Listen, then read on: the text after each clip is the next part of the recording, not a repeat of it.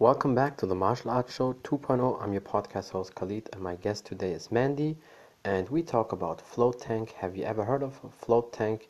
And she explains what it is, the company, the benefits of a float tank, and many more things. Stay tuned. Hey, there she is. Hello, how are you doing? Hi, good morning. Uh, how was your day so far? I know it's early. How did you sleep? That's okay. For us, the third time's a charm, apparently. Yeah, but it's good now. It seems like to work. I mean, I can see you perfect. You can understand me. So yeah, that, that, that is the thing. And a lot of people, unfortunately, don't have the best internet. And sometimes I thought because in Germany they're bad with internet if they compare it to other countries in Europe. But I always have perfect internet. I have high speed. But uh, in Germany, the problem with internet is when you maybe on the train and then you know certain spaces there is nothing, or people who live far in the country so I don't know how it is with America, but I heard it's the same sometimes. well, I have to have good internet to keep these float pods running, so I am well connected. Mm, yeah, that's interesting. We can talk about that as well, and with the internet and what has to do with the float tanks. Um, yeah, I think we can just start. Tell people who you are and a little bit about your background. Yeah, so my name is Mandy Rowe. I am a franchise developing officer for True Rest. And so I got into this industry about six years ago. Um, but personally, I'm from Coronado, California, which is an island just off of San Diego. And I lived in Nashville for about six years, and now I finally made my way to Austin, Texas, where I live now. And I obviously have a True Rest right around the corner from my house, but we help mm-hmm. run and oversee all of the 37 locations across the country. That's awesome. And uh, how did you uh, get in general, before we come to the float tank and all that, um, you were always into sports, you always were moving. Yesterday you said, um, and so we can recap it again, yeah. you did uh, gymnastics before, so you were always into fitness, health, and yeah, just moving and working out? Yeah, absolutely. So the gymnastics, you know, rolled itself into cheerleading, which caused a number of injuries. So I've had three different ACL surgeries. But that oh. rehab, physical therapy, functional movement ended up being really important to me, not just for my recovery, but to make sure I don't injure myself in the future. Um, mm-hmm. So I mm-hmm. still do some like adult gymnastics classes. Um, my brother and my dad are really big tennis players, so there's a lot of tennis in my family. But I work out at the Onnit Gym, which is the, the Joe That's Rogan awesome. Marcus brand yeah, in Austin. Yeah. Um, and so a lot of it is strength based, and I just really enjoy fitness. And then I love using float yeah. as a recovery tool for that too.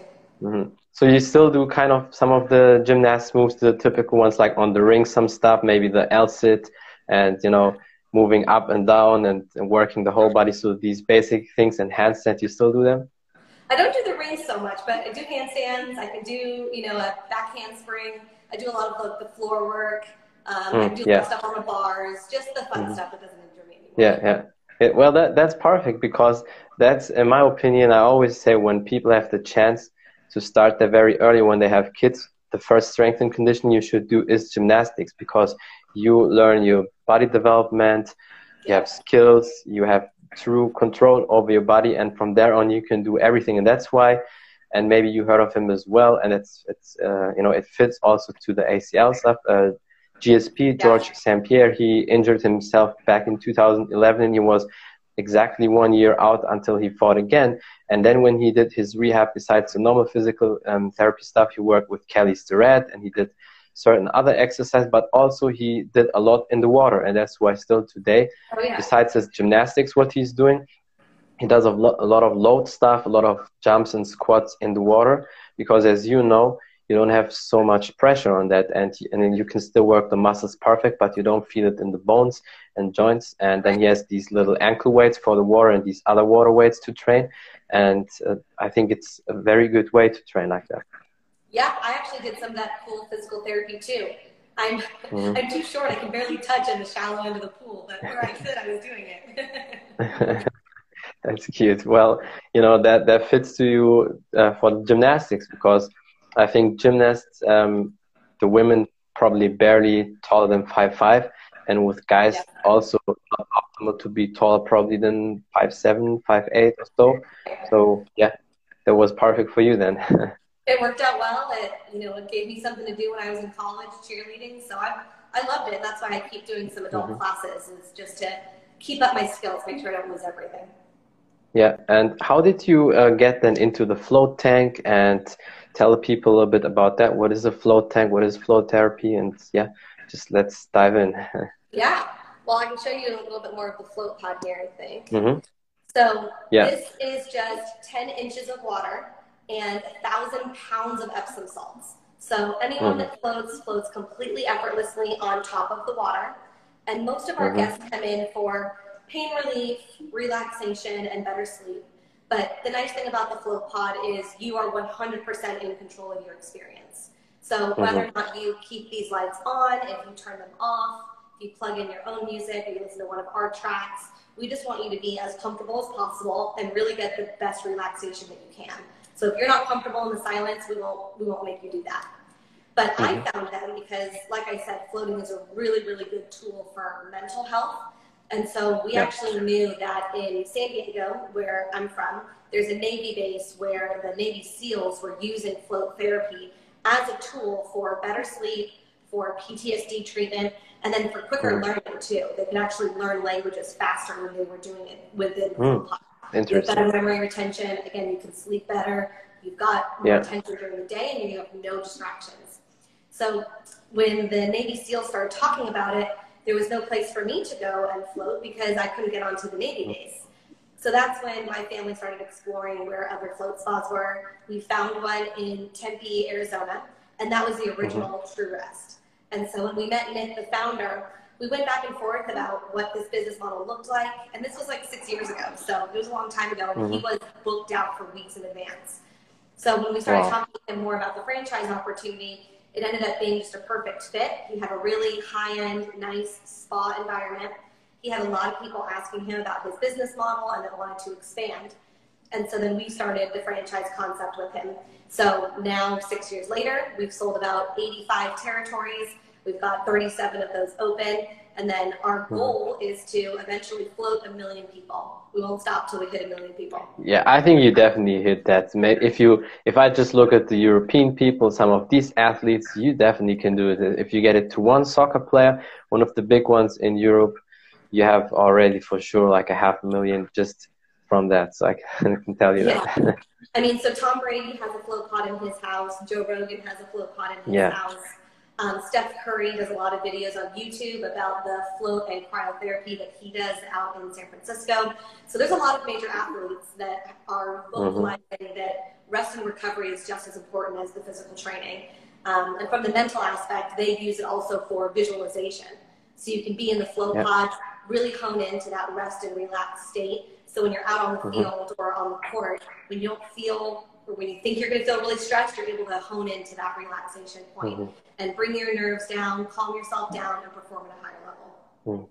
And you said something very interesting at the beginning that they learn languages better and faster and all that. So that means, for me, if I would sum it up, the more relaxed you are, the easier it is for your brain basically to, you know, um, learn something or to get information uh, through the brain, right?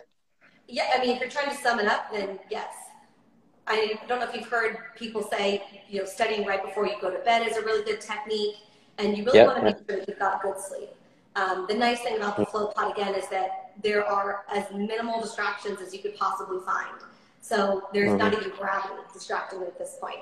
Where yeah. if you put a kid against a wall and you know tell them to go study, they may hear their friends mm-hmm. in the background or they may be distracted by you know whoever yeah. is in the room. But if you can mm-hmm. tap into the theta wave state, which is that state right before you go into a deep sleep, you can get that here yeah. in the float pod. It's okay if you fall asleep, but most people find that theta wave state where they can really retain information a lot easier. They're more open to suggestion. Yeah. So being able to hear those audio cues like a Rosetta Stone or something like that and retain that information, sleep well at night is going to make you remember those points even better. Yeah, definitely that makes sense. That's why people say, you know, you should do everything for your memory when you're in a very relaxed state. And that basically feels like, for, as you said, some people um, fall asleep with that. That's, that's also probably the people when they get a perfect massage, they fall asleep. But um, the good thing is your mind is still kind of, you know, open and sharp, but your body is totally relaxed. And is that right to say it probably feels like uh, when you're in the Dead Sea, in uh, in Israel? So it's the same like you're floating, you you above the water. Is it basically the same? Totally. So the ocean is probably the least amount of salt. The Dead Sea would be mm. second, and then our float pods yep. are almost double the Dead Sea. So mm. the feeling is the same. You know, you go to push your arms down, it'll push you right back up to the top. Same with your head. You can just relax all your neck muscles. You don't have to worry about your head going under. But it is super salty. Um, so yeah. you do want to make sure you're drying your face off, you're not touching your eyes. But it's yeah. almost double what you would find at the Dead Sea. So everyone floats completely effortlessly. You don't need to do anything to float. It doesn't matter how big you are, you'll be totally fine. That is so perfect. Um, how did they start coming up with that idea? Was anybody in the Dead Sea thought, hmm, that would be interesting if I can have, you know, water like that at home and then I can just, you know, be there and relax? no, I wish, my... I wish that would be a nicer story of how it started, but there's actually a researcher named John C. Lilly, and he was mm-hmm. using float pods to try and talk to dolphins. So he was getting mm. really out there with what he was trying to do in a float pod, but they were also not this nice and friendly. He had these big cylinder tanks that were coated mm-hmm. with black on the inside so you couldn't see out of them. And he'd go down with mm-hmm. full scuba gear on so that he couldn't see anything. He was floating straight up and down. He wasn't lying down. But again, he was trying to tap into some other some other things other than relaxation. And when he started to discover as a side effect that there were so many positive mental benefits from floating, while the whole dolphin thing may not have taken off, all the other benefits really started to, to unfold and then they gained in popularity, and it actually yeah. became a lot bigger therapy in Europe before it even got to the United States. And mm-hmm. when we joined up with Nick six years ago, um, there were maybe 100 locations in North America, but when he started his first True Rest, he started it about 10 years ago. He was only one of 10 locations in all of North America. So it is still wow. running the wave up of popularity right now. Yeah, I think there's still a lot of potential for that. I mean, I know also more and more people talk about float tanks and cryotherapy and all that, but it's still, in my opinion, too less people. So I think in the next years, it can definitely become a bigger thing globally. And I hope that will become like that because it's very interesting. And when I look at that now, because I heard when Kamaru Usman was at Joe Rogan's podcast, he said he is afraid, you know, when it closes, you know, he he gets panicked. So yeah. how is that? that? Is it necessary not, to, you know, to close it? mm-hmm. If you want to just push it open, I mean, you don't have to do yeah. much. it's really easy. So you can basically leave it. So could you? Is it only effective when it's closed, or is it okay if if that will be open? I mean, for me, it's no problem. I'm not afraid of that, but I bet a lot of people probably have the same issues like like he had. So what what's important to us is that you're comfortable. So mm-hmm. if it scares you to even come try it out because you're worried about the doors or the lights or the silence, don't worry about it. You can float with everything open. You can do it however you're comfortable. You can start for 10 minutes and get out if you want. I mean, you're totally yeah. But there mm-hmm. is a research lab called the Laureate Institute for Brain Research out of Oklahoma.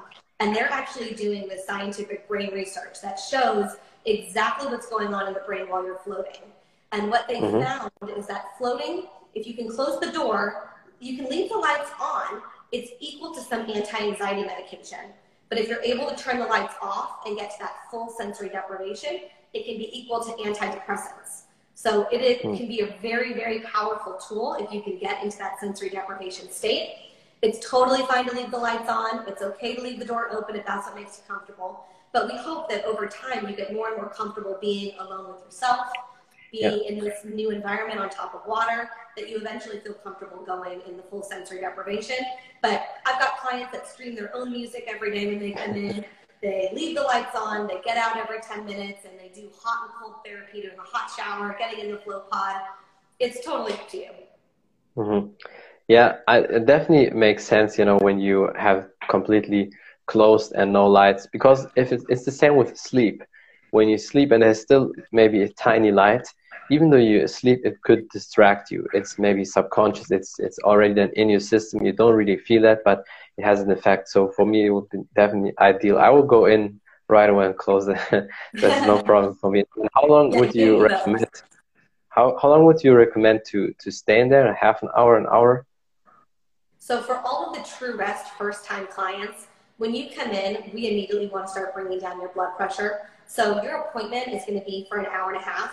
We watch a little video about floating so you know what to expect, a little bit of the history, and then we take you on a tour and show you how to work all the controls. But when you actually get in the float pod, it's going to start with 10 minutes of music, 45 minutes of silence, and then five minutes of music at the end. And so that mm-hmm. last five minutes is your cue that the one hour is up. You can go ahead and get out, mm, yeah. take a full shower, and then we have an oxygen bar here. So I would say that 45 minutes of silence is the best place to start. Eventually, yeah. hopefully, if you don't want the music, you get that full hour.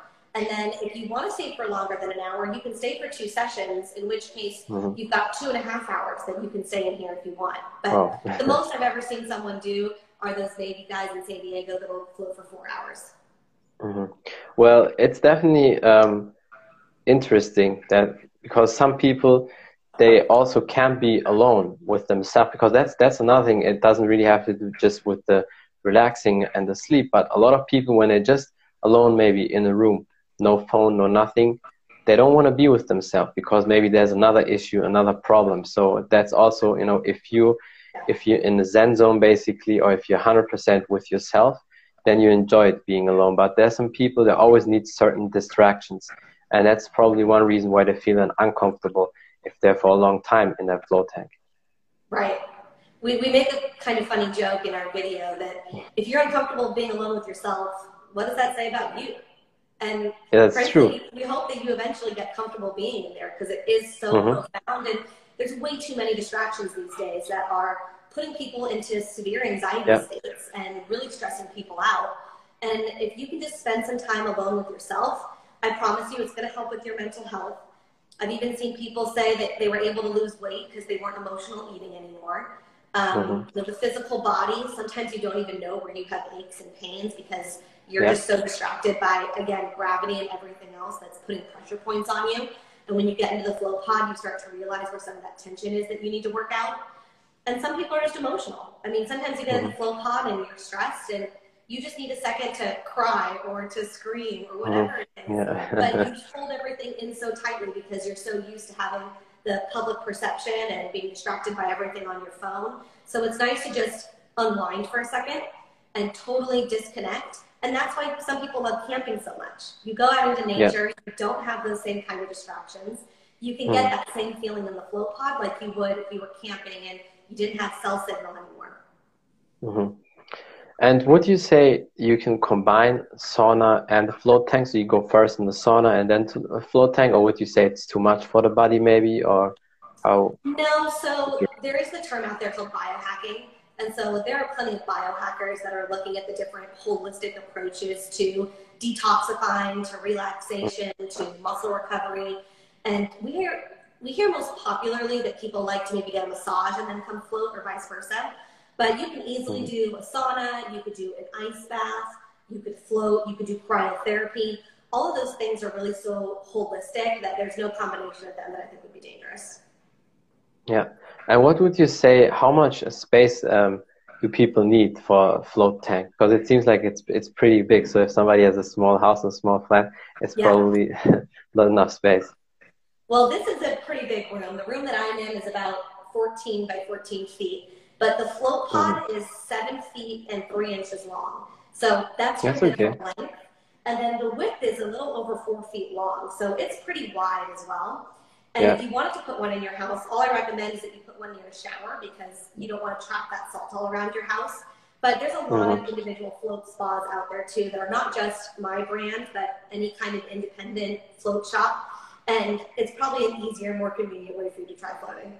Mm-hmm. Yeah, I think that that size is probably doable for everybody, for for every house, because seven feet and four feet, that's not uh, too much. So I think that's okay. You can get it probably in every um, bath. And do you also ship to Europe or is it so far only America? We do, yep. So we have a manufacturing company that's based here in the United States, but they can ship pods anywhere. The only thing that you want to be aware of is all of your local health department regulations or anything like that that um, may need you to eventually swap out some parts if you have certain regulations that we don't have here.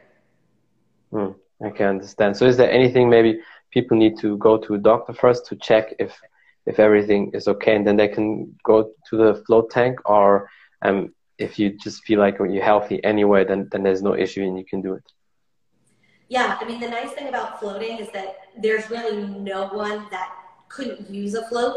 I mean, we have clients that come in as young as 14 and come in as old as you know their mid 70s, and everyone finds a way to float, and they find what it really is useful for them in their daily life. But there are maybe two conditions that we recommend you consult your doctor with first. And that's if you have any kind of liver disease, any kind of um, mm-hmm. liver issues, and if you have a pacemaker. Those are the two, two circumstances in which we recommend you talk to your doctor first. And a big question I get all the time is can I float if I'm pregnant? Which absolutely. Mm. We have pregnant women in here floating that love to get off of their feet, that love it helps their swollen feet. Um, it helps them yeah. feeling on their back. They're able to lay on their stomach if they mm. want. Totally up to you.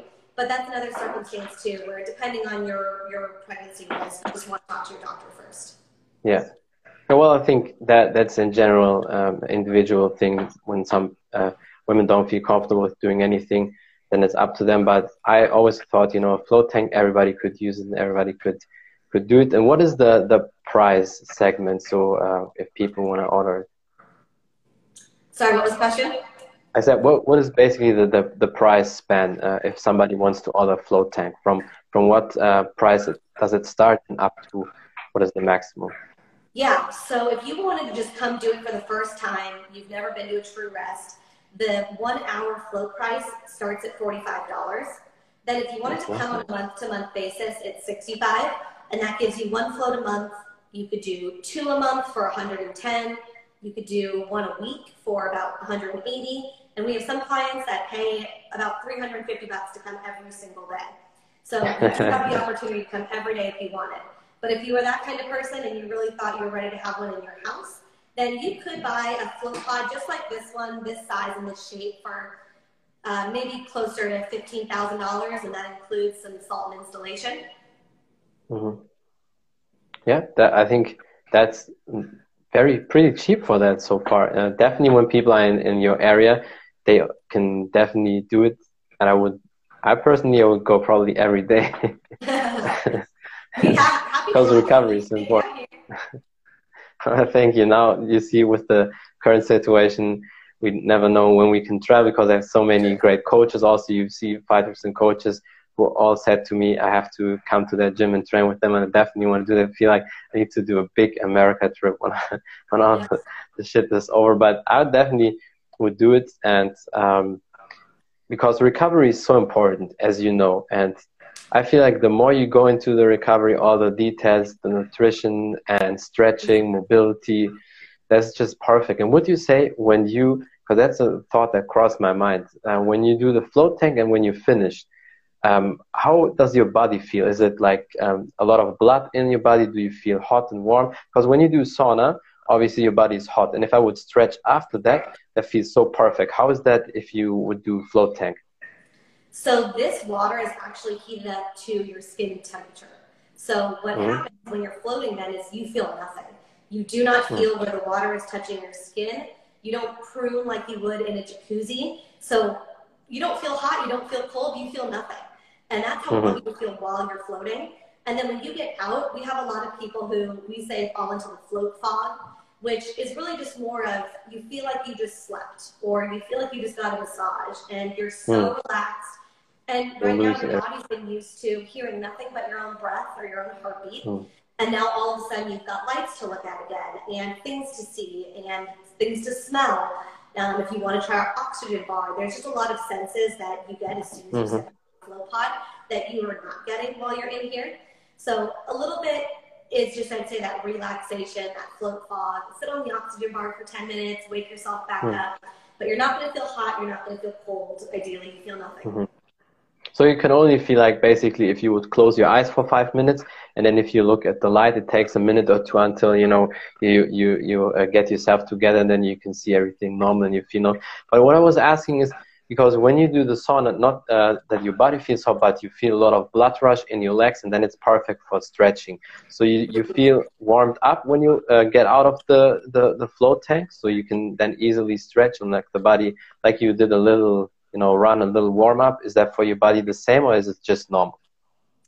Um, so what's happening in the float pod when you're in that anti-gravity state is it's actually working the lactic acid through your muscles, and that's what really helps with the recovery side of, of everything. Now, personally, I feel like it's a little bit like a jacuzzi where I am a little bit warmer. I can stretch while I'm in there. Feels good to stretch yeah. in the water. Uh, but it is mm-hmm. that time when that lactic acid is working yeah. through your muscles where you're not going to feel sore. Um, so you're not going to have that kind of pain like you would after you've done a really tough workout and you a hard time touching your yeah. toes or, or, stretching. So you do get you do get into that state that I would say if you want to spend the time to stretch, it feels good. Yeah, because I, uh, I think I asked the right person right now because you're a gymnast, so obviously stretching and flexibility is important for you. And I always like when when I finish the sauna, I always stretch afterwards. And even though I can do the split um, pretty easy. But when you do the sauna, then it's even easier because your body is basically so relaxed and hot. And then I'm assuming when you finish with the float tank, when you get out, then if you stretch, then probably it feels also easier and loose. And everything is relaxed. Yeah, and we have a lot of people who like to try some yoga beforehand or afterwards. they're getting into that breath work. It's mm-hmm. just it flows so much more naturally. Again, they're warmed up essentially they're, they're ready to go so we have some yoga mats sitting around most of our spots for anyone who gets out and feels like they need to have that stretch yeah that's awesome is there anything else you want to say or something you want to promote or some last advices maybe you want to give the people you know i just want to tell everyone to try it i think so many people mm-hmm. have seen it they know it exists but they're afraid to try it and like i said yeah. there's so many ways that we want you to be in control and feel comfortable so there's no reason not to. Um, and I really think for all, again, all the mental health and anxiety issues that people are having, especially in America right now, but all over the world, um, this is just an incredible tool that does not involve popping any pills or getting prescription medication. Um, and it's really, really sad to see some of those statistics right now of people that are mm-hmm. are just relying on that to get through day to day when they don't know yeah. or haven't tried some holistic options. So to me, that's what's most important. And because we feel that way, on the 11th at every True Rest across the country, we offer free floats to all active duty veterans and military. So I tell anyone if they have anyone in their family, friends, a veteran that could use some pain relief, some relaxation, some sleep, or just a nice spa day, free floats the 11th of every single month. That's awesome. Uh, uh, yeah, I think we covered a lot. I'm sure when there's more questions, uh, we, we, definitely can do another podcast again this year. Sure. Thank you so much for your time. I really appreciate you. That was awesome, and I can't wait to talk to you again. That's it from the Martial Arts Show 2.0. I'm your podcast host, Khalid, and my guest today was Mandy. And we talked about floating, what a float tank is, float therapy, the benefits of that, tips, advices for the people, how you can get it. Um, what it costs, and many more things. Thank you for watching. Thank you for listening. Until next time, bye everybody.